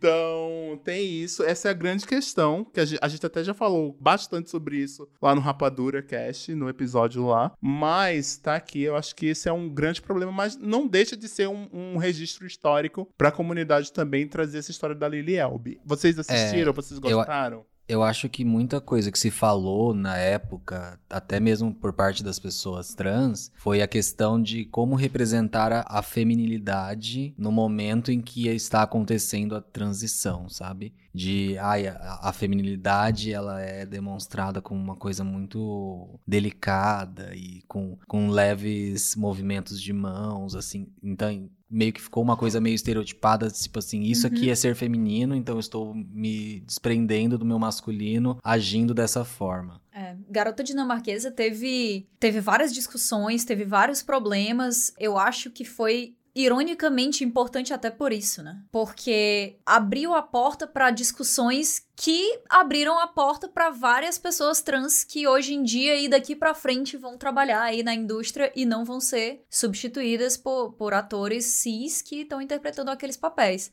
E eu acho também que, por mais que não tenha sido feito da, da forma ideal, que definitivamente não foi, né? O, o Ed Redmayne, ele tem até essa coisa, assim, na carreira dele que acredito eu que ele deve hoje em dia questionar muito mais do que ele fazia na, naquela época, né? Vários atores hoje em dia estão questionando vários, papéis que eles fizeram sem pensar nesses recortes é, completamente diferentes, né? Eu acho que foi um dos filmes que abriu muito a porta para a discussão trans hoje em dia. Porque ele foi muito grande. Ele foi muito Ele foi grande. Ele grande. ultrapassou a barreira do filme de arte, né? Que a gente chama. Sim. Ele se tornou mainstream. Ele é filme assim que apareceu no Fantástico, que foi discutido no Fantástico, que foi colocado em vários programas de, de TV aberta, que é premiado, que a transformação do Ed Redmayne, novamente, por mais que não seja o que deveria ser, ela foi muito discutida ali. Vive passando Então- em TV aberta, né? Vive passando em TV aberta. É, a gente pode dizer que Garota Dinamarquesa se tornou um blockbuster, gente. Sim, Sim. com certeza. Sim. Com certeza. Acho que também pela necessidade de não ter filmes que falam essa, né, essa narrativa de uma forma assim. Ainda que, né, por muitas camadas a gente entenda que não é tão legal, mas eu acho que é justamente por esse espaço conquistado ser algo já tão minúsculo, a importância dele pras narrativas ainda vai ser muito grande, com certeza. É, é aquela coisa, né? Ó, foi feito desse jeito, agora a porta tá aberta. Daqui É, pra frente que vamos fazer melhor. Melhorem, né? Tipo, É, exato. A performance dele no cinema acho que não foi tão grandiosa, mas em plataformas de streaming, eh, o pós dele do cinema foi Sim. muito grande, né? Isso é uma coisa importante. Mas é que puxa aquela discussão que a gente tava falando, né? Uhum. É, de atores é, atuando, né? Aham, Fazendo sim. papéis que eles não tem como representar. E aí a gente volta àquela discussão da, da, da Scarlett. Será que o filme da Scarlett não poderia ser um Garota Dinamarquesa também? Já Exato, que ela é sim. muito popular, já que ela chama muita atenção quando ela tá no pôster. E talvez a temática É. que ela faria um homem trans. E aí as pessoas, caraca, eu quero ver a Scarlett Johansson fazendo um homem trans. Como é que ela vai sair? E, É uma, e é uma discussão assunto, entendeu? complicada, é verdade isso, Né? mas eu acho que por já ter acontecido, eu acho que a gente Uhum. precisa talvez hoje repensar. Eu acho que é, é o caminho. E eu, eu tô adorando que a gente tá fazendo tipo um. Quer saber do que a gente tá falando? Tem um É. episódio lá no Rapadura. Porque é- essas discussões se complementam, gente. Ela Ela, é. É. um, é o easter egg da. São os easter eggs da Disney. A gente tá falando aqui de um negócio, mas tá lá no Rapadura. A gente fala um pouco mais sobre esse lance da Scarlett fazer um pendrive e fazer uma, uma- um homem trans é, lá no Rapadura. Mas eu acho que essa discussão é uma discussão é um pouco mais. Que, que Mas não é assim, a simples, gente. né? Não é uma discussão É, simples. É, né? não é simples, é. E E, a ela não gente- tem É porque- como é ser porque feita o- de maneira porque o rasa, caso assim, de né? mulher dinamarquesa é um caso que funcionou, né? Chegou em muita gente. Não É. são todos os filmes que abordam as, as temáticas que vão chegar, é, que vão ser blockbusters, né? E, Aham. É. é, o que é uma pena, né? Porque poderiam Sim. chegar, né? É, com certeza. Nossa, é, é uma pena muito grande, assim, mas eu acho que Garota Dinamarquesa é também um dos grandes motivos pelos quais hoje em dia a gente pensa bastante até nessa situação da Scarlett Johansson, sabe? Se essa discussão não tivesse acontecido naquela época e o Ed Redmayne não tivesse sido premiado e ultra elogiado e colocado como um dos grandes talentos de Hollywood por causa do que ele fez em, em Garota Dinamarquesa, não teria aberto essa discussão cedo, né? E, e em algum cedo não, né? Porque já foi aberta tarde até demais. Mas poderia ter sido aberta ainda mais tarde. Então, que ótimo que nós estamos melhorando nesse tipo de discussão, né? Eu acho que cada dia que passa, a gente tem todo o direito de mudar a nossa opinião. Eu adoro mudar de opinião. É ótimo. É, É, sinal, ótimo. tipo É assim, se eu estiver errada, perfeito, é perfeito, É. é. Tá, tá. A melhor coisa do mundo é você dar seu braço a torcer pra você mesmo. Porque se há seis meses atrás você não tava pensando em todos os aspectos de um problema e você pega e diz assim, ai, mas eu preferia que acontecesse tal coisa. Pra mim tá ótimo assim. E aí você passa ali uns seis meses, um ano, aí você pega e diz, putz, eu tava errado porque existia essa outra coisa, eu não tinha enxergado isso. Esse tipo de acontecimento, ele abre cada vez mais oportunidade pra gente fazer isso. E eu acho que é disso mesmo que a gente tá precisando, sabe? Sim, Arrasou. É isso eu mesmo. concordo. Gente, nossa lista terminou aqui também. Ó, Jéssica, coloca um. Ah. Mas todo mundo fez. Ah.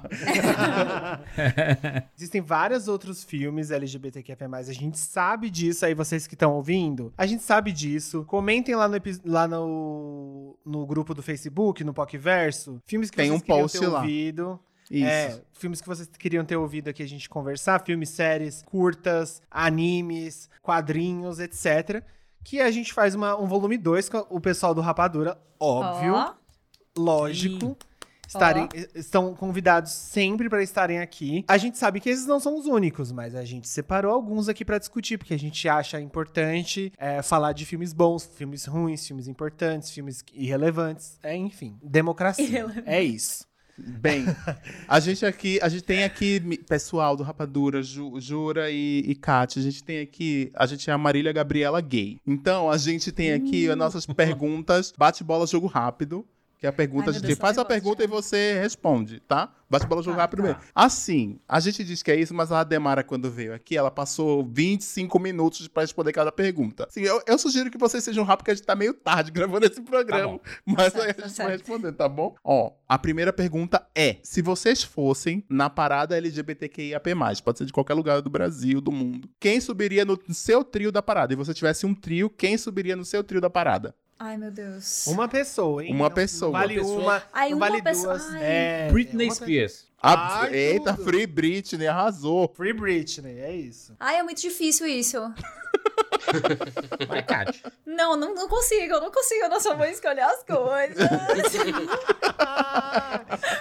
Aí Ai, que é bom, a gente. gente gosta assim, de ver a pessoa sofrendo, se, se retraindo inteira. Assim. Quem subiria no meu trio seria Jonathan Van Ness. Eita. Nossa. De Queer Eye. Nossa, Ai, arrasou tudo, demais. Tudo. Ai, JVN, por favor, me liga. É sério, a gente ia ser tão amiga, eu juro. Tô adorando esse trio já, hein? Vai, gente. E agora, quem não subiria de jeito nenhum? A gente sabe Eita. já, a gente sabe já pessoas que não subiriam. Não precisam citar essas pessoas, tá? Aquelas pessoas lá que a gente sabe. A que- gente quer polêmica, a gente quer Tá, nomes. Mas a gente É o- quer. Tá, dro- então vamos fazer um não sobe do bem, é isso? É, não, É. assim, não, não Pode- precisa. a não- gente não Depende pode. da Pode sua ser do mal. É, não, preci- não precisa ser, não precisa ser tipo Raul Gil. Quem, quem, pra quem você não tira o chapéu? Pro trânsito de É. São Paulo. Não dá, né? O trânsito de São Paulo ninguém tira o chapéu. Ai, gente, quem não subiria, meu Deus. De jeito nenhum. De jeito nenhum. Barulho Quem de grilo, subiria? Jéssica. É Tô difícil pensando porque quem é que eu meu ódio, meu ódio atual está bem direcionado, sabe? Então é bem difícil. Mas É eu por- acho que de todo mundo. Mas assim, tenta pensar num ódio. Num ódio Num outro casual, ódio. assim. O nível B, Ódio nível casual, B. tá, ódio casual. Tipo assim, o Hitler, assim, uma coisa assim. Pode ser. O Hitler não. Perdão. O Hitler. Não, tem que ser tipo Vamos assim. considerar pessoas vivas. É. Entendi. E que É. não fizeram tão mal assim. Ai, meu Deus. É, um, é uma linha muito tênue, porque Vocês já não responderam tão essa, essa, essa pergunta alguma vez? Já. Já. Já. Quem foi que a gente Dá falou? cola aí, que- me dá a cola Eu aí. não vocês falaram? lembro. É Eu porque não eu quero ter lembro, noção eu mais não ou menos Ah, do nunca nível. lembra, né? Só pra não dar pista de nada. Não lembro. Eu realmente não lembro. Pesquisar pessoas ruins Você atuais. lembra, não José, quem você pessoas falou? ruins. Já assim, a Você sua lembra, avó. Eu falei um influenciador. Eu acho que eu falei o Carlinhos Maia. Foi tipo isso. É, foi, foi esse mesmo. Ai, é uma boa é- resposta. É, então, é, direcionam o, o ódio de vocês pra esse canto, entendeu? Entendi. Pra internet. É, tipo, É, pra internet, pro... uma é. galera que não cumpriu O- quarentena. Quem, quem, quem não subiria no meu, no meu, meu trio? O Siqueira Júnior, apresentador lá da, Hum. Tudo, isso, muito Tá, tudo. arrasou. da, da Rede TV. Foi, perdeu vários patrocinadores. Por Boa. justa causa. Eu quero pular essa pergunta, porque eu não sei.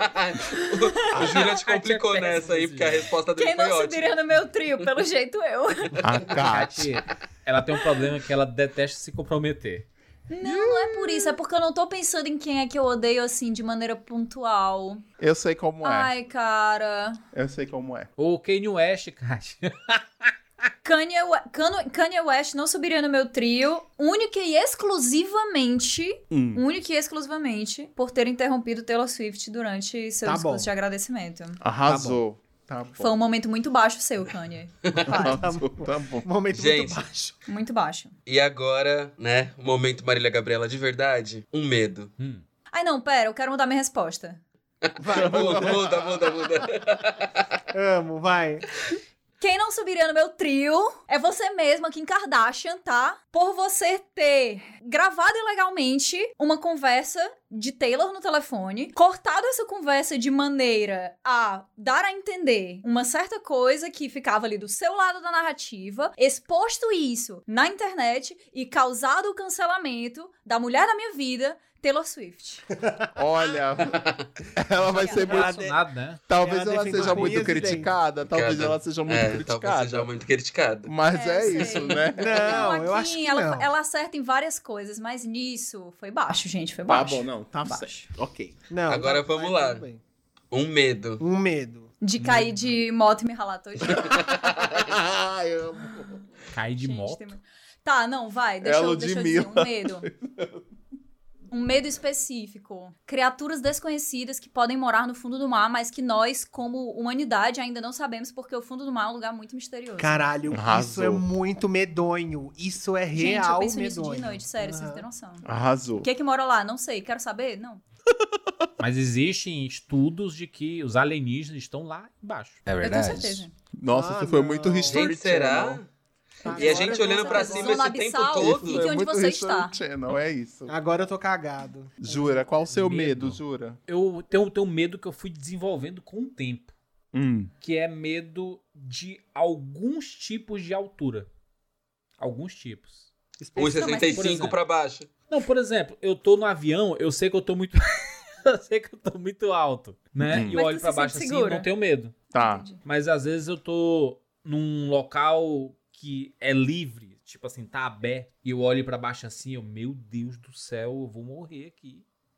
Uma E serra, eu assim, me tu olha pra baixo e diz, é, eu quero ir embora. Tá. Quero, quero. Medo de Eu, já- eu jamais andaria altos. naqueles lugares que o chão é transparente e você O chão de baixo, vidro, assim. né? Sim. Sei, Nunca- também acho não. Que esse é um medo meu. Chão de Tá. vidro. Alguns Nossa. lugares. Chão de vidro. É, Eu você que acho tem isso- medo do teto de vidro, É, vem aí o Filho tem medo do chão de vidro. Eu cara. acho isso muito louco, porque pra, pra mim, pelo menos, eu não tenho, tipo, eu não tenho um medo de altura tão forte, mas lugares que são abertos, tipo, sacada, me dá muito mais medo do que um chão de vidro, por exemplo. É, é muito é. louco.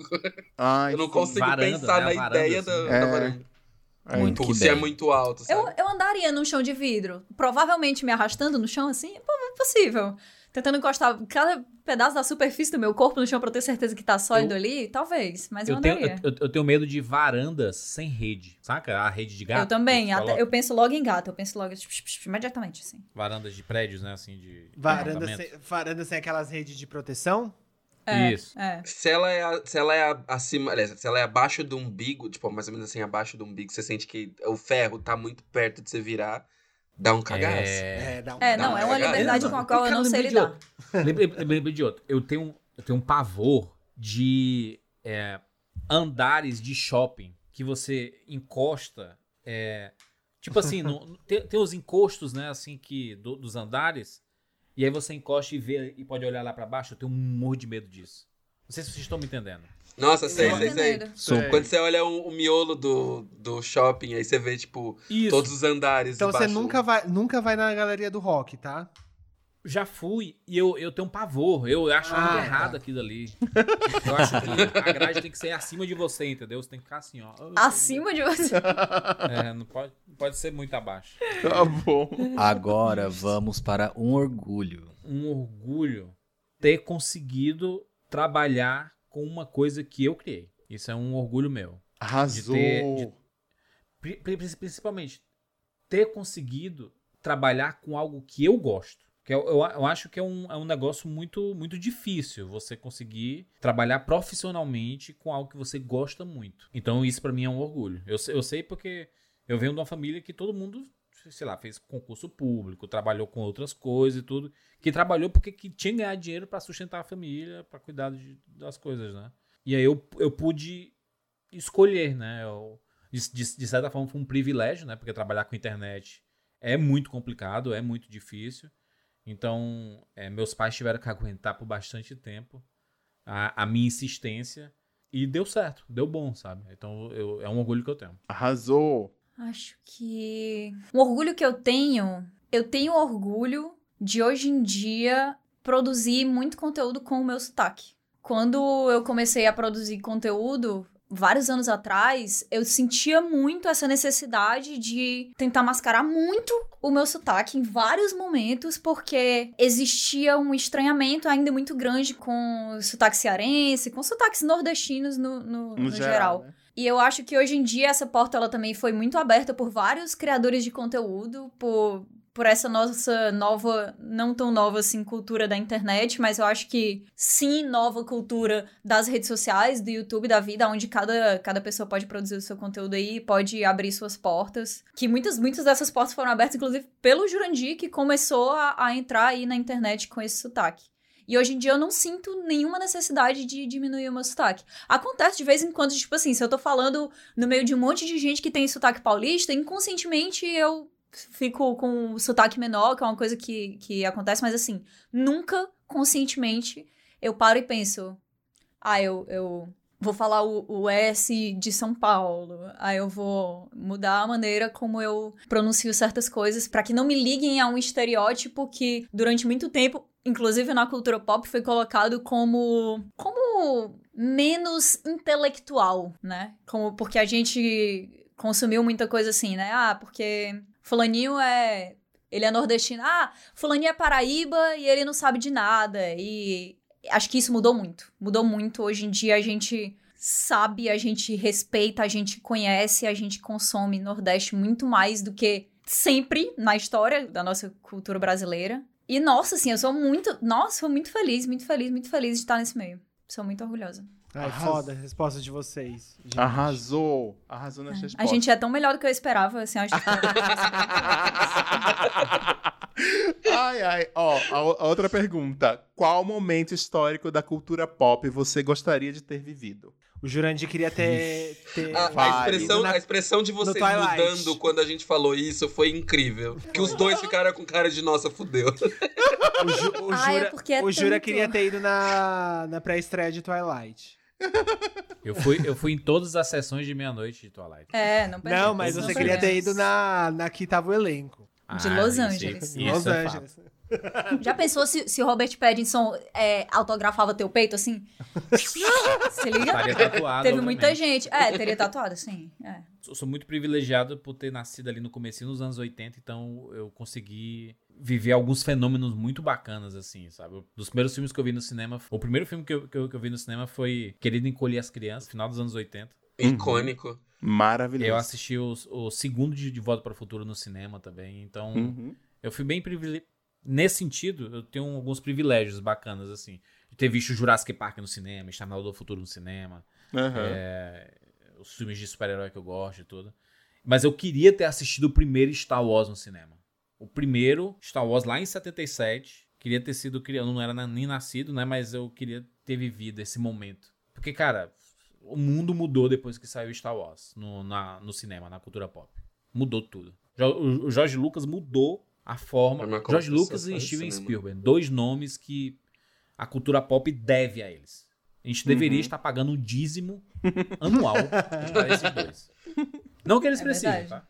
É, É. isso também, eu acho. No- no- meio que a gente tá pagando dízimo pra eles. A gente né? sempre paga, né? Meio Somos, que né? tá, né? Meio que tá. Estamos até hoje assistindo aí, a gente paga Disney Plus, a gente paga Di- Disney Plus, a gente É. paga Star Wars, a gente paga tudo. e- É isso. Ah, eu vou pro lado da música. Eu queria muito ter ido a um show do David Bowie. Boa, eu também queria. Nossa, muito. Muito, muito, É muito. Ter a bebido pra daquele lado, momento. Se a gente for pra esse lado, É. lascou, porque... Lascou total, a ter- gente vai. Tô eu- dizendo. Eu queria ter ido pra um show do Michael Jackson. é, Nossa, eu queria Sim. muito ter ido pro show do Queen. Ah, eu queria Sim. muito ter ido Queen, pro meu show Deus do do Queen. céu. Nossa, o do, é, mas o do Bowie pegou numa, numa dor aí que também. É, que o Bowie, ele, ele, não é, ele não é do planeta Terra, né? E eu sempre quis ter esse, esse contato com... Ele tá lá no fundo do mar, eu fiquei sabendo. Ah, não, não, não, não, não, não. Agora uma pergunta capciosa, hein? Um, Ai, cru- um crush famoso. Hum, No meu caso, Brad tantos. Pitt. Brad Pitt. é um- É verdade, Um é conhecido famoso. isso. É bem conhecido isso. E eu sou, eu sou hétero, tá? Mas eu... Mas né, o Brad Pitt- Mas é um- pelo Brad Pitt, juras. É Ele igual tem eu. essas- Eu sou gay, mas pela Kristen Stewart e a Rihanna. Aqueles. Uhum. Ai, crush famoso, sei lá, cara, eu tenho tanto Mas o Brad Pitt, ele é famoso. demais. cara, é- Eu, eu sou sempre, sempre fui muito fã do Brad Pitt. Desde do, do- dos primeiros trabalhos dele. Desde sempre- Thelma e Louise. desde Olha, eu- eu Louise, que queria faz deixar um- bonitão lá. Um highlight pra ele em Clube da Luta, que minha Nossa Senhora. Não, e um, É- é- é complicado. Um segredo, que é, é, é a melhor, a fase mais bonita do, do, do Brad Pitt é ali. É Clube da Luta, ali, fi- 99, né? Clube da É. Luta, 11 Homens e um Segredo ali, que ele tá também ali. É, até Senhor e Senhora Smith. Uhum. É o período que ele tá ali. eu acho- O prime dele, né? Mas eu acho, acho, eu sempre gostei muito da carreira dele. Eu gosto muito de- da- do estilo de atuação dele. Acho o cara muito engraçado. Quando os, os Ele diretores realmente é conseguiram incrível. extrair comédia dele, Uhum. se deram muito bem, como os irmãos Coen, como o Tarantino, sabe? Crush total, Brad Pitt. Tá Maria. Crush, amor, qualquer coisa assim, né? God. Pelo jeito é amor. A Kat tá Ai, comendo gente. todas as- as unhas. Eu, comi todas as to- eu já comi ela tá- duas unhas. Ela tá sem nenhuma. unha É. nenhuma por causa dessas perguntas. Ai, cara, meu Deus, é porque eu tenho muito crush aquela, né? Rapariga, assim, não, calma. Eu não vou escolher o meu maior crush, tá? Eu vou escolher um crush aleatório. Hum. Mas que é um crush grande também. É. Eu vou escolher a Brie Larson. Brie Larson. Brilhaço. Ai, eu tenho um crush na Brie Larson, sabe? Acho que. Ela é incrível, realmente. Não sei, não sei. Ela ali jogando, jogando Nintendo Switch, jogando Animal Crossing. Ai, sei lá. Você sabia que ela era cantora? Você já, já ouviu a- Sabia. A, carreira dela A como Já. cantora? conhece É. tudo. O, o crush começou, inclusive, em Scott Pilgrim. onde ela Muito que canta. bem. É, ela Eu amei. Canta e toca, né? É, nossa, Eu eu, amei que o- demais. Mas assim, fiquei até, fiquei até o último momento, assim, será que eu, sei lá, será que eu escolho Ezra Miller? Será que eu escolho a Brie Larson? Será Ai, que o eu Ezra escolho... Miller. Oh. Ai, o Ezra Miller. Mas a menina bateu um fã, né? Sim. Até- vídeo dele, É uma montagem esse vídeo, juras, não? É uma montagem. Até o, o Asa Butterfield, que faz, que faz Sex Education, também é meu crush, porque ele, Kat gosta de ele joga Smash estranhas. Brothers é, profissionalmente. Não sei. eu Ela gosto- gosta de gente meus- estranha, né? Já percebi. É, meus gostos são É, discutíveis. eu, eu- eu É. sinto a sua dor. E agora, pra terminar, a gente queria que vocês falassem uma música que não pode faltar na playlist de vocês, porque nós temos aqui a playlist dos convidados. Então, depois dessa música, que seria a música que vai abrir a sua playlist, a gente quer mais 14 musiquinhas de cada um pra gente montar uma playlist exclusiva de vocês. Mas, Mas agora a gente quer só a depois. primeira. Vai, juras. Puta que pariu. É. Acabei minha Música. unha, acabei minha unha. Música é, é a minha, é a minha coisa. É a minha coisa. É difícil. Pra mim é muito complicado. Mas tem uma que sempre está lá. Na, em fases diferentes da vida. Essa música sempre está lá. Que é uma música da Nina Simone chamada I Got a Life. Nina, Nina Simone, né? Nina Simone.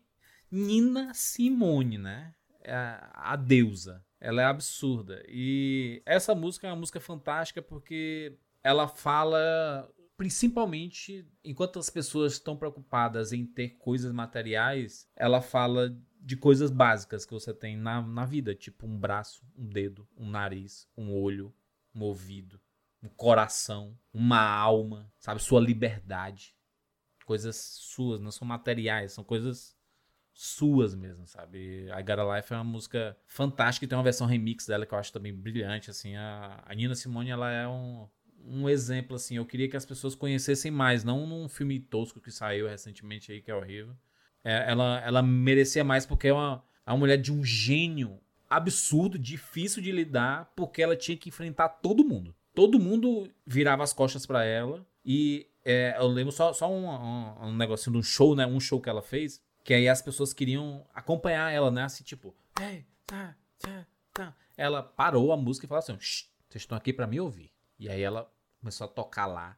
E, tá, tá, tá, tá, e as pessoas assim, ó, se segurando, segurando a mão. E aí, quando acabou, ela foi ovacionada porque ela deu um show. Ela queria que as pessoas. Às vezes ela era muito, muito mal compreendida. É, isso, isso pode soar arrogância, né? Pode soar o que for. Ela tinha esses lampejos mesmo. Mas ela, ela veio de uma época em que ela era proibida de fazer tudo. Ela era muito perseguida. Ela tinha casa destruída, as pessoas jogavam garrafas com álcool e fogo para destruir a casa dela sempre, porque ela cantava contra tudo isso. Ela enfrentou muita coisa. Então, ela teve uma, uma vida muito difícil. E eu acho esse ela é feroz. Sabe, sabe, quando a gente assiste uma apresentação da Elisa Regina cantando Como Nossos Pais, por exemplo?